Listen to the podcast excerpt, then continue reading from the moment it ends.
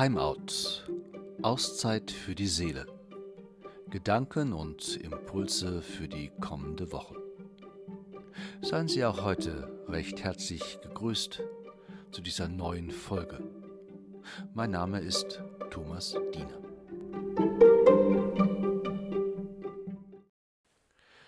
Jesus war nicht der freundliche Mann von nebenan, wie ihn manche glauben wollen.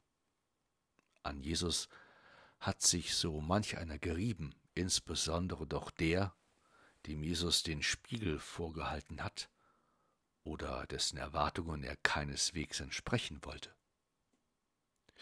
Das macht ihm nicht nur Freunde, das bringt ihm nicht nur Gefallen ein, im Gegenteil. Das bringt manche ganz schön auf die Palme, macht sie rasend, lässt sie außer sich geraten. Die Bewohner seiner Heimatstadt treiben ihn deswegen sogar die Stadt hinaus. Sie wollen ihm an den Kragen, den Berg hinabstürzen wollen sie ihn. Es ist nicht einfach, sich selbst immer treu zu bleiben. Manchmal kostet dies ganz viel Kraft, Energie und Aufwand. Doch was scheint vernünftiger zu sein und auf Dauer hingesehen ergiebiger? Sich in allem geradezu zu verdrehen, niemals authentisch zu sein oder der Spur des ganz eigenen Lebens zu folgen, seiner Bestimmung. Jesus entscheidet sich für das Letztere und geht durch die Menschenmenge hindurch, zu den anderen hin, die ihn den sein lassen, der er nun einmal ist, Gottes Sohn.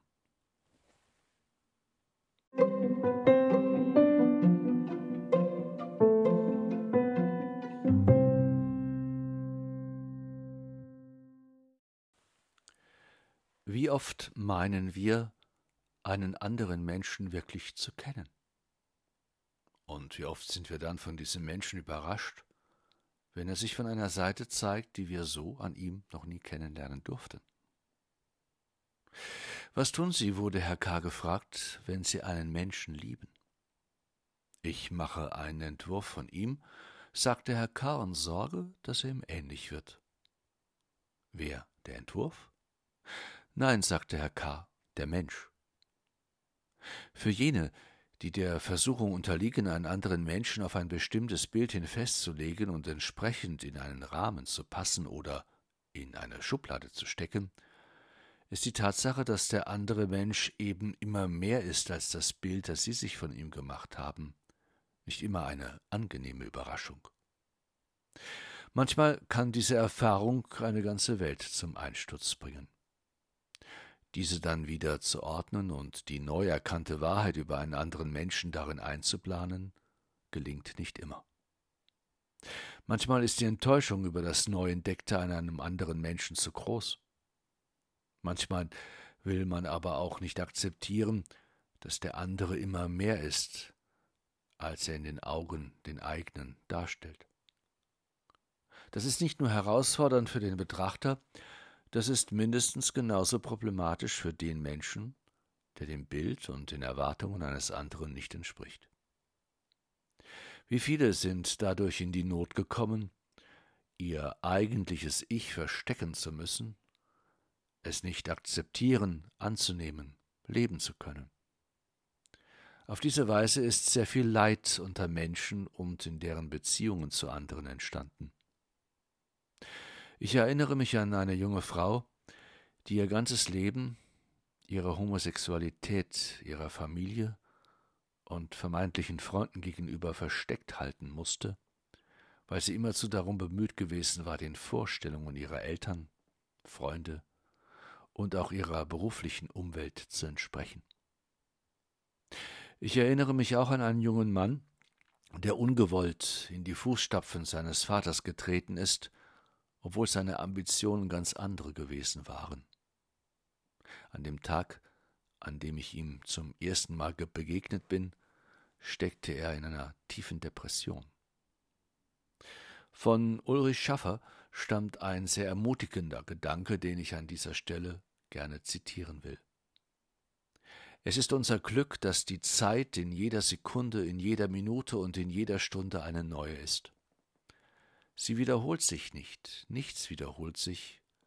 Jeder Moment ist ein Neubeginn, ein Augenblick der Entscheidung.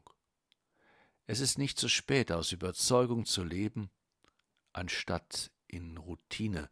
Immer ist die richtige Zeit, neugeboren zu werden. Rabbi Susja soll kurz vor seinem Tod geäußert haben, in der kommenden Welt wird man mich nicht fragen, warum du nicht Mose gewesen, man wird mich fragen, warum du nicht Susja gewesen bist. Ich glaube fest daran, dass jeder Mensch zur Vollendung kommen soll und kommen kann, und Gott uns befähigt hat, uns zu öffnen wie eine Schale, in die er seine Gaben für jeden Einzelnen hineingelegt hat, so dass jeder aus den Umständen, unter denen sein Leben nun einmal verläuft, etwas Sinnvolles gestalten kann. Genau hierzu macht mir das heutige Evangelium Mut. Es fordert mich heraus, den mir eigenen Weg zu suchen, zu entdecken und zu gehen, auch dann, wenn er nicht jedem zusagen sollte. Das muss er auch nicht. Und das kann er auch nicht. Das darf er nicht, wenn ich mich nicht zum Spielball der anderen machen lassen will. Eines anderen Menschen nicht, eines Systems und einer Organisation nicht, auch einer Kirche und Glaubensgesellschaft nicht. Niemand hat dies so gut begriffen wie Jesus selbst. In seinem Bemühen, der zu sein, der er vor Gott war, musste er manchem vor den Kopf stoßen, insbesondere doch denen, die ihn zu kennen glaubten den Menschen seiner Heimatstadt. Aber denen, die ihn nicht kannten, die noch offen waren für ihn, die ihn nicht mit bestimmten Erwartungen konfrontiert haben, denen konnte er zum Retter werden. Diese Haltung zeichnet unseren Glauben aus. Es ist ein offener und vorbehaltloser Glauben, mit dem wir uns unserem Gott nähern dürfen. Ein Glaube, der Gott nicht zwingt, dies oder das zu tun, sondern der sich vorbehaltlos ihm gegenüber verhält und damit offen ist für die Wunder, die er an jedem von uns vollbringen will. Darauf richtet sich mein ganzes Hoffen in dieser Zeit und in dieser Welt und unter den Menschen. Es ist ein Hoffen, das den Versuch mit einschließt, Gott immer mehr sein zu lassen, als er sich meinem beschränkten Blick erschließt. Darin liegt ein Segen, der sich über uns alle ausbreiten will. Es wäre ohnehin fatal, Gott in einem Bild einschließen zu wollen, das verkehre die Realitäten, Gott wäre dann nicht mehr Gott, sondern unserem eigenen Ansinnen ausgeliefert. Was tun Sie, wurde Herr K. gefragt, wenn Sie einen Menschen lieben? Ich mache einen Entwurf von ihm, sagte Herr K. und sorge, dass er ihm ähnlich wird. Wer? Der Entwurf? Nein, sagte Herr K., der Mensch. Vielleicht ist es höchste Zeit, das loszulassen, was wir in Liebe gesammelt haben? Die Steine, die Zuwendung, die Kieferzapfen, die Erinnerungen, die Federn, die Knochen, die winzigen Schätze, es zurückzugeben an die Erde und uns auszuruhen in der Lehre unseres Lebens, die offen bleibt für die Veränderungen und die Wunder, die das Leben und andere Menschen, ja auch Gott für uns bereithalten. Nur so sind wir auch in der Lage, weiterhin zu lieben, wirklich zu lieben und auch zu begehren, immerzu zu begehren, den anderen, uns selbst ja und auch unseren Gott.